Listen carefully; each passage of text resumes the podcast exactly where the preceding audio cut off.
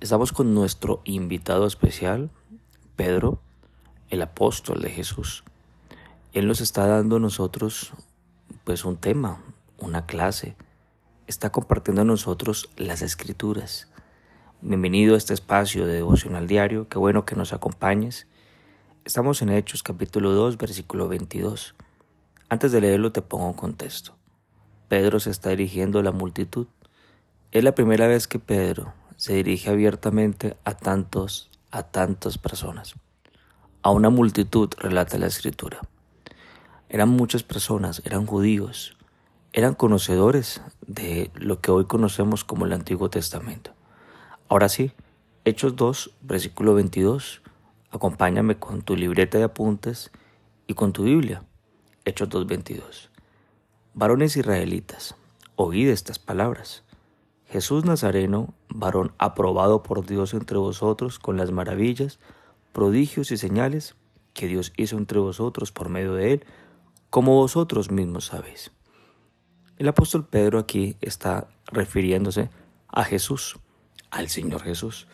Habla de sus maravillas, habla de sus prodigios, habla de las señales y les dice a ellos, ustedes lo conocieron, ustedes escucharon todo lo que se dice de Jesús, y todo lo que se dice Jesús es verdad. Es innegable entonces todo lo que hizo Jesús. Multiplicó los panes, caminó sobre las aguas, resucitó, liberó a las personas de diferentes demonios. Ahora, con esto en mente, resalta algo importante. Ustedes mismos lo sabéis, así se lo dice. Entonces ya te lo puedes imaginar, Pedro delante de ese tipo de personas. Versículo 23. A este, entregado por el determinado consejo y anticipado conocimiento de Dios, prendisteis y matasteis por manos de inicuos, crucificándole. Le está diciendo a este grupo de personas, ustedes fueron los que lo prendieron, ustedes fueron los que lo mataron. Él no va con indirectas, él va directo.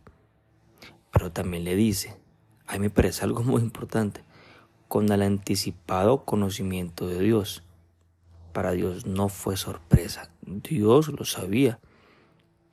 Así se lo dice a Pedro a ellos. Pedro les dice a ellos, no simplemente ustedes fueron los que los llevaron a la cruz, sino Dios sabía que eso iba a pasar. Versículo 24, al cual Dios levantó, suelto los dolores de la muerte, por cuanto era imposible que fuese retenido por ella. Sigue hablando entonces Pedro. Y dice Pedro entonces que los rumores que ellos habían escuchado en las calles ya casi dos meses que Jesús había resucitado, pues está totalmente cierto, es así. Está diciendo que para la muerte le fue imposible retener a Jesús. Esta es una palabra clave, la muerte, porque todos vamos a pasar por la muerte. Pero dice la Biblia que con Jesús le fue imposible que la muerte le retuviera. Porque es que la muerte hace eso. La muerte retiene. Hasta que nosotros nos despertemos, el día que nosotros durmamos, nos vamos a despertar y vamos a ver a Jesús. Eso lo dice las Escrituras. Los que, los que creemos vamos a ver a Jesús mas los que no creyeron irán a un juicio. Será diferente. De hecho, en Apocalipsis capítulo 20, versículo 13, dice que la muerte entregará a sus muertos de todas las épocas, todos los años, de todos los tiempos. En el versículo 25 al 28 dice así, porque David dice de él, veía al Señor siempre delante de mí porque está a mi diestra, no seré conmovido. Por lo cual mi corazón se alegró y se gozó mi lengua, y hoy mi carne descansará en esperanza, porque no dejarás mi alma en el ni permitirás que tu santo vea corrupción. Me hiciste conocer los caminos de la vida, me llenarás de gozo con tu presencia. Ahora Pedro está citando la referencia de aquel rey del Antiguo Testamento, David y está diciéndoles, es que David profetizó que esto iba a pasar.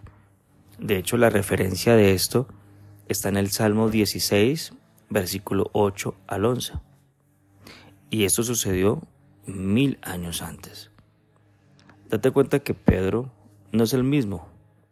Este Pedro hace referencia de diferentes versículos de la Biblia, de diferentes versículos que encontramos en el Antiguo Testamento. Ya no era el hombre sin letras, no, ahora un hombre que conocía. Y dice en este versículo 25 al 28, en la referencia de David, no dejarás mi alma en el Hades. El Hades es el lugar donde están retenidos los muertos. Ahora vamos a, que, a que escuchar un poco más la explicación de Pedro, versículo 29. Leámoslo juntos. Varones hermanos, se os puede decir libremente el patriarca David que murió y fue sepultado, y su sepulcro está con nosotros hasta el día de hoy. Les está diciendo a ellos, Pedro les dice, es que David murió. Claro, fue sepultado. Aún existe el sepulcro, pues el sepulcro de David era conocido, era visitado. Está diciendo eso. Vamos a ver qué más dice Pedro, versículo 30. Pero siendo profeta y sabiendo que con juramento Dios le había jurado que de su descendencia en cuanto a la carne levantaría el Cristo para que se sentase en su trono.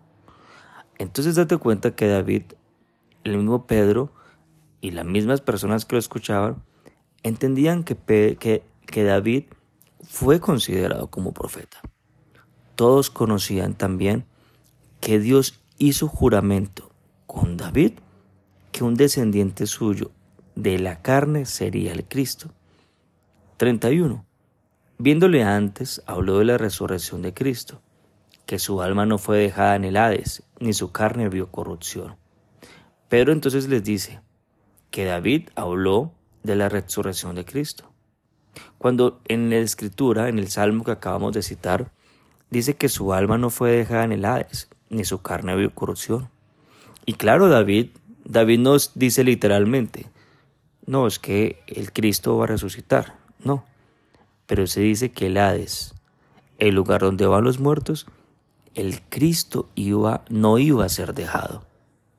Entonces, en medio de este proceso, Pedro está dándoles a ellos todas las evidencias, con sus textos antiguos, con el escrito está. Versículo 32. A este Jesús resucitó Dios, de lo cual todos nosotros somos testigos. Así que, exaltado por la diestra de Dios, y habiendo recibido del Padre la promesa del Espíritu Santo, ha derramado esto que vosotros veis y oís. Entonces ahorita Pedro dice que Jesús dio promesa y fue la promesa del Espíritu Santo. Joel, el profeta, también lo hizo y también profetizó. Y llegó el tiempo del cumplimiento de la promesa. Esto que ustedes ven, esto que ustedes oyen, es el cumplimiento nada más y nada menos de la promesa. Eh, eh, le estaba diciendo a ellos, ustedes se lo están perdiendo. La multitud lo tenía claro ya tenían una respuesta razonable de aquel estruendo, de los diferentes idiomas, de las lenguas que hablaban los 120 discípulos de Jesús. Tenían que tomar la decisión, ¿le creo o no le creo? Le creo a Pedro. Es como cuando tú asistes a una reunión. Tú asistes a una reunión como la que tú tienes por costumbre acompañarnos. Tú escuchas las palabras de Dios y tú decides si crees o no crees. Versículo 34 dice así, porque David no subió a los cielos, pero él mismo dice, dijo el Señor a mi Señor, siéntate a mi diestra, hasta que ponga a tus enemigos por estrado de tus pies. Cita otra vez Pedro otra de las profecías acerca de Cristo, otra de las profecías que también mencionó David. En el Salmo 110, versículo 1, es esto mismo. Entonces Pedro está citando el escrito está. David evidentemente no subió a los cielos, porque hay algo muy claro en medio de esto. David está hablando que el Señor le dijo a su Señor, como si él estuviera ahí testigo con dos señores. Claro, está hablando del único que subió a los cielos. De hecho, Pedro vio esto. Pedro vio cómo Jesús ascendió a los cielos. Nadie más lo había hecho, solamente Él. El Cristo, el Señor, el que fue resucitado, será recibido por el Señor, y el Señor lo sentará a su diestra. Pero dice también algo más, que los enemigos del que resucitó serán puestos a los pies de Cristo. ¿Qué estaba diciendo entonces Pedro? En medio de todo esto que estamos resumiendo en, esta, en este episodio, no solo que los judíos no estaban recibiendo la promesa. ¿Qué estaba diciendo Pedro? Estaba diciendo que ellos eran los que lo habían crucificado, pero también estaba diciendo que Dios, el Señor, pondría a los enemigos de Jesús por estrado de sus pies. Si esto es verdad, si ellos esto lo reciben con verdad, pues ¿crees que no estarían experimentando terror, miedo? La multitud estaría sufriendo y desconfiando. Bueno, con esto en mente culminamos hoy estos versículos. Podemos concluir algo importante. Es que Pedro, como lo hemos estudiado en antiguos episodios, fue un hombre que se dedicó a estudiar, a poder leer el Espíritu Santo le enseñó, le dio la capacidad de hacerlo. Es un ejemplo muy importante para nosotros. Aprendemos que la muerte no pudo retener al Señor Jesús, no se pudo quedar con Él. No, para Él fue imposible. Con esto en mente quiero pedirte que me acompañes y hagamos una oración en esta mañana.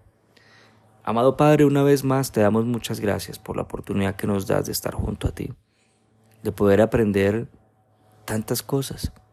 En esta mañana estudiamos cerca de unas dos, tres profecías por Joel y por David de aquello que iba a suceder 800 o mil años después. Eso a nosotros nos da seguridad, nos da seguridad y nos da aún la claridad que para ti nada es sorpresa, que tú tienes un plan, un plan maravilloso para Jesús, pero también para nosotros. Te pido tu bendición que el día de hoy tú extiendas tu mano poderosa sobre nosotros. En el nombre de Jesús, amén y amén.